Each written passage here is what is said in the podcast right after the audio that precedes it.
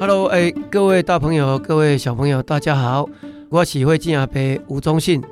啊，我是少年报道者，谁来读新闻的客座总编辑。我今天大概会用二十分钟，可能会国语台语交叉运用，哦啊，带你来了解有关于火箭所有相关的 keyword 哦的关键字。啊，我是国家太空中心的主任，我最主要的工作是在执行跟督导台湾的太空计划，让它可以顺利进行。我有一个外号叫做火箭阿伯。啊，不过尾啊，因因为我来太空中心做主任，搁另外一个叫做太空阿伯。因为我一直希望台湾有一天可以用自己制造的火箭运送自己制造的卫星进入地球的轨道，不仅创造台湾未来太空科技所需要国家的安全啊民生的福祉以外，可以更进一步的来探索啊无限的宇宙。哦，再欢迎大家跟我做伙来认识世界上啊有关于太空重要的代志。外太空对于我们人类来说啊，始终是一个迷人的存在。我想各位在看太空人登陆月球这样的情景，一定都非常的着迷哈啊！因此，我们人类哈努力的飞出我们熟悉的地球。啊，想要拥有更广的视野，看得更远，啊，了解更多的宇宙的奥秘。其实，距离我们地球上盖近的卫星啊，这个卫星是自然的卫星，不是人造的卫星，都是咱大家都能看得到的月亮哈。啊，可以说是人类啊离开地球啊探索宇宙的第一站。除了过去我们认识的这个太空强国啊，美国啊，Russia 啊，包括后期之秀的。中国、印度、日本，尤其是啊，印度跟日本啊，最近这过去一年发生的登陆月球，虽然是无人，但是是非常重要的成就。现在其实全世界已经有计划在支持的登月的计划，已经接近一百三十个了。然后美国在一九七二年，他执行过啊最后一个阿波罗十七号的计划以后。经过了超过了半世纪，就是在前年，就是二零二二的年底，他再次展开这个阿提米斯的登月计划，预计啊要执行这个载人就是绕月的任务，就是所谓的二号的啊计划，将在明年，也就是二零二五来进行。唔简单，这全世界哦，各国都想要登记这个月亮。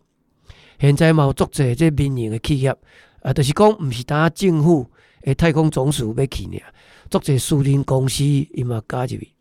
哦，像日本有一间汽车公司，我若无记唔就是尼桑。哦，因特别甲因的汽车放到月亮顶悬，开玩笑，讲要飙车吼。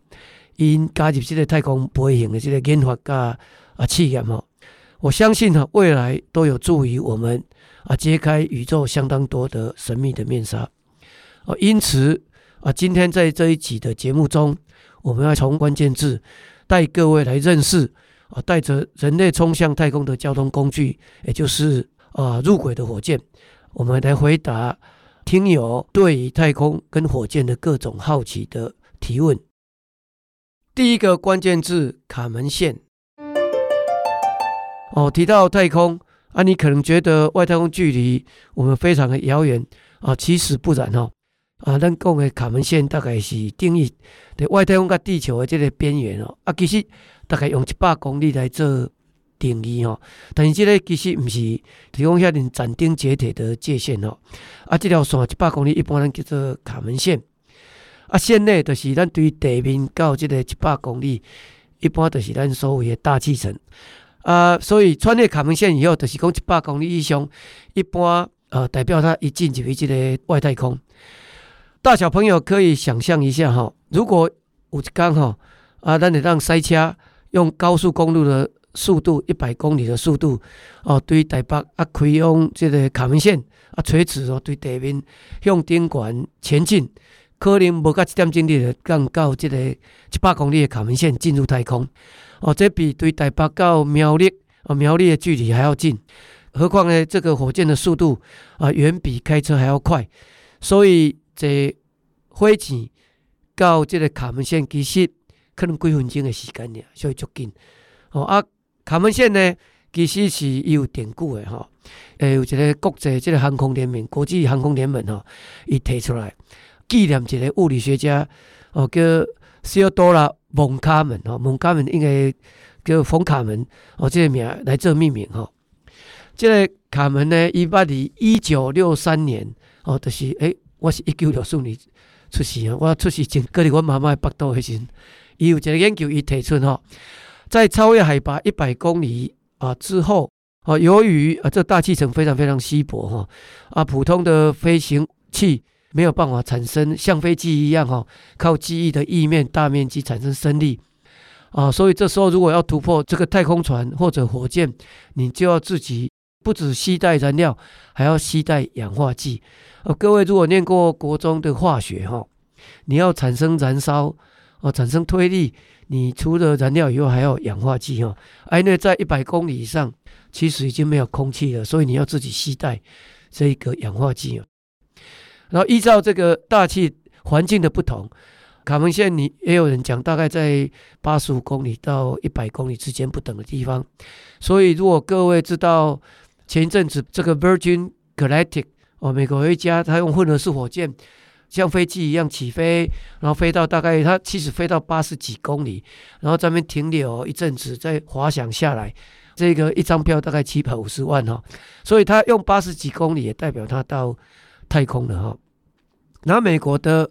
这一个航空跟太空总署，也就是所谓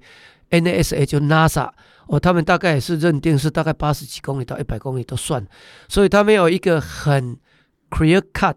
的一个边界哈，所以也没有国际法做怎样的规定。对太空边界来讲，这个其实都有一定的弹性。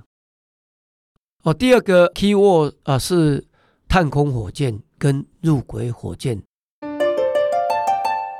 啊，我们刚刚前面在第一个 key word 已经认识到。地表跟太空的这个界限卡门线以后呢，我们再来讲一下哦，带着人类真正要进入太空的交通工具，也就是火箭，英文叫做 rocket 啊，日本话叫 rocketo，啊。其实这个火箭可大可小啊。目前啊，台湾的学界啊，已经可以制造所谓的探空火箭啊，英文叫做 sounding rocket 啊。探空火箭通常尺寸会比较小。一般来讲，它没有做一些呃自动的导航的技术啊，它的目的就是将有一些可能未来会用在太空的科学仪器啊送到大气层的高处，比如送到一两百公里高，或者甚至三百公里啊，获取高空的一些科学的资料，然后提供未来这个仪器的设计的改进。然后我们如果要将这个卫星跟太空送到地球的低轨道的火箭。我们称它叫做刚刚有讲的入轨火箭哦，英文这个入轨叫做 orbit insertion，这个技术的层次比探空火箭高的非常多。现在其实全世界只有九个国家具有这样的能力。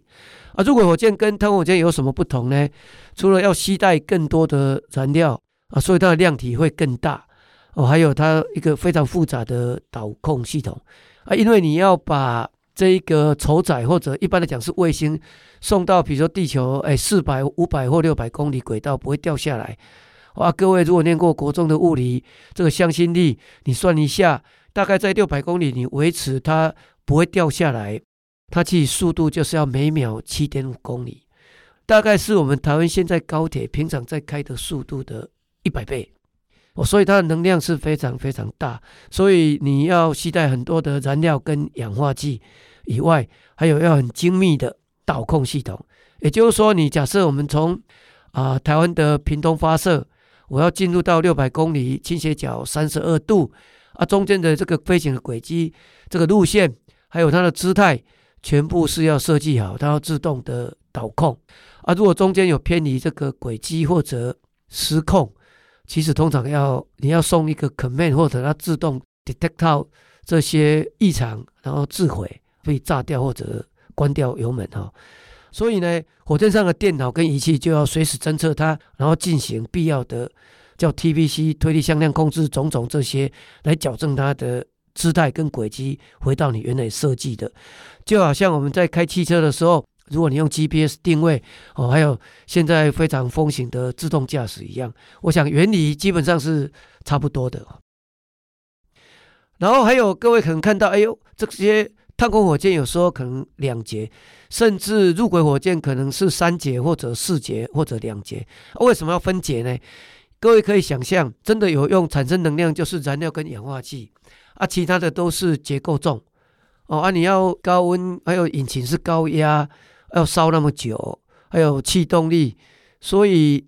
你在烧完以后，真正产生动力的是这些燃料跟氧化剂。你这些结构可以想象，如果只有一节，你越烧，你的呆重就结构重就变成没有用啊，越来越重，所以你的加速度就没办法提升。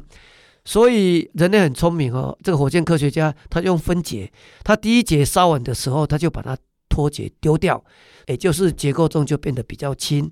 所以你同样的推力，各位念过这个国中的牛顿第二运动定律。哦，F 等于 ma，你的 m 质量变比较小以后，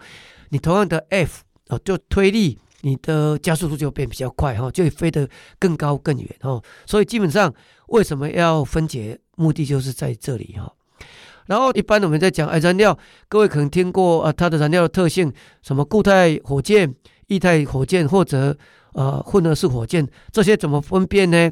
啊，通常这固态火箭就有点像。中科院在做的这一个天宫三号，它其实基本上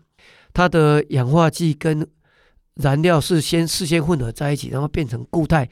就像各位在小时候在玩的冲天炮，或者我们看到国庆啊、过年啊、元宵啊在发射的这个烟火，其实是一样。而、它的特性是你一点火，假设你烧一百秒，它是没办法停止的，它的中间的推力是没办法改变的。第二个就是液态火箭，也就是它的燃料跟氧化剂都是液态，就跟我们汽车一样，你可以用一个流量的控制法去控制它的流量。啊，你可以控制流量，基本上它可能就可以控制推力，甚至你可以像汽车一样，你把油门关掉，阀门关掉，它其实就停止啊，你也有可能可以再重新点燃，所以它其实。可以比较精准的进入轨道，就像我刚刚讲的，你要到六百公里是每秒七点五公里 per second，你不能多也不能少。如果你太多的话，它轨道会冲高；你太低的话，轨道可能就降下来，所以你就没有办法达到你的任务的轨道。啊，另外一种是混合式的，一般来讲是它的燃料是用固体的，可能是橡胶或塑胶，哦，所以它没有危险性。然后它的氧化剂是有含氧的，包括纯氧、双氧水或者笑气。啊，既然它有液体，理论上它也是可以做流量控制，一样可以开跟关。所以它具有液态引擎跟固态引擎的各自的优缺点。最重要、最重要的是，这个混合式火箭它非常非常的安全哦，它很难爆炸哦。所以这个是现在我们台湾的国家太空中心哦一开始。哦，对这个掌握度比较高，是利用这样的技术。第三个关键就是星舰，也就是所谓的 Starship。过去这几年，这 SpaceX 的 Starship 为什么会受到各位大小朋友的关注？哦，即使爆炸了，大家也是欢欣鼓舞。Starship 其实是啊，人类第一支专门为了这个人类往返火星而设计出来的一个火箭。而且呢，还是由民间公司啊 SpaceX 所打造啊，发射跟测试，其实每次都有非常啊清晰的这个直播。我想大家如果到 YouTube 去摄取一下，可以进一步了解啊火箭发射的一些流程啊，因为它是目前全世界最大的一个火箭。它其实起飞的时候，第一节的推力，各位猜一下大概有多少吗？大概是七千五百吨。七千五百吨，如果用一台卡车二十吨，它可以把三百快四百台二十吨卡车往上推，哦，所以它推力是甚至比阿波罗神龙五号大概是快要两倍。因此呢，除了最大以外，它用了非常非常多的创新的设计。如果注意，它在降落或在飞的过程，有些镜头可以看到，哎，它侧边有四片这个网状的板子。啊，英文叫 grid fin 哦，grid 就是网格的 fin 哦，fin 的话就是这个叶片。这是干什么用呢？因为它第一节啊是希望它以后可以 recovery 重复使用哈，所以它回收，而且这个板子呢，它有中间有洞，而且它可以旋转哈。它在降落的时候呢，看它转来转去，这个其实就会产生相关的侧向力。好，比如说你歪一边的时候，它转一下，让那侧向力调整大小，可以让它整个姿态又矫正。还有呢，这个它发射的时候，它降落的时候，各位看起来有像这个有两个手臂在夹的，好像是筷子一样哈，它拖住它降落的第一节哈，这是非常非常创新的一些想法哈。我想在尤其从事这个太空研究或者产业或者科技的人，要时常保有创意哈。啊，要非常非常认真的学习，啊，用学到的知识去分析或体验验证一些啊不一样的想法。还有另外一个问题，可能各位大小朋友常常会问的就是：啊，世界有这么先进的飞机，咱台湾为什么可以发展自己的飞机吗？各位知影对这个二次世界大战，就二次世界大战以来，各国开始大力的发展火箭跟航空的科技，其实已经超过八十年了。因为每个国家主客观环境不一样，经济条件不一样，这个投资不一样，所以差距有可能越来越大。但是如果不踏出这个脚步，啊，这个落差只会越来越大。啊，人造卫星其实它要进入太空，我们通常现在台湾都是要搭载其他国家的火箭。过去我们到现在已经发射了十几颗卫星了，啊，其实都是搭载大部分都是美国的火箭。啊，就像你搭公车。或计程车一样，如果你这个班次不好掌握，你上去的时间，你要做实验、做验证的时间就会受到啊拖延啊。你要发展自己的太空产业，你验证的机会就相对的不足啊。你取得在太空的所谓的太空履历哦，英文叫做 Fly Heritage，就像你拿到证书一样，好的时间就非常的慢。所以我们当然希望台湾可以自己掌握自己的火箭技术。因为辉记阿伯有过去呃出去创过业，我深深了解台湾产业的广度跟深度，台湾是绝对有能力可以打造自己的入轨火箭的系统。啊，关于外太空啊，少年报道者已经收集了许多我想中小学生好奇的问题，就让我一一来回答吧。我是芦洲国小周品言。请问火箭阿飞，世界上真的有外星人吗？这个问题是真的被问了差不多一百遍，当然有可能了啊！因为如果各位可以到 YouTube，你打 James Webb，就是美国 NASA 发射的 James Webb 的 Telescope 哈，你从那边你就可以看到非常多的呃宇宙的真的是无限大，我们人类对宇宙的了解真的还是。非常非常的不足哦啊，类似我们这样的太阳系，在宇宙里面不晓得有多少多少，所以辉记阿伯深深觉得，在宇宙里面我们不是唯一的生物啊，只是生物的形态可能会超乎我们的想象哦，我想是绝对存在的呀。我是胡氏国小的黄柏林，请问火箭发射后推进器分离，掉下来会掉到哪里？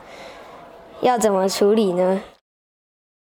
啊，通常哦，如果是两节或三节，对不对？只有最后一节会进入轨道，把卫星送入，比如六百公里轨道。然后前面的第一节、第二节，通常是设计让它掉在海里面，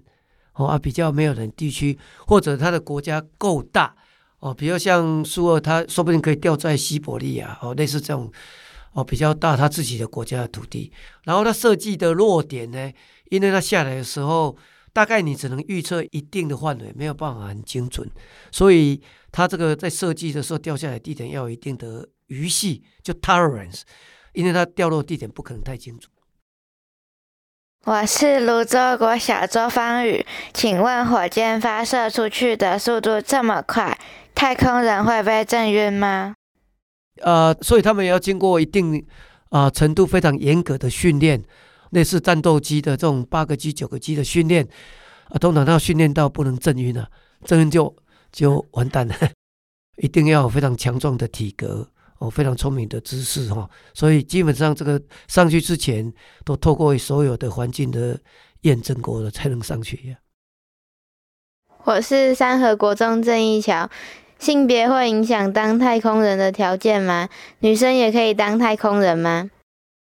哦，基本上男跟女基本上都没有差异。其实你从美国、日本还有苏俄，已经这女太空人上到太空去了。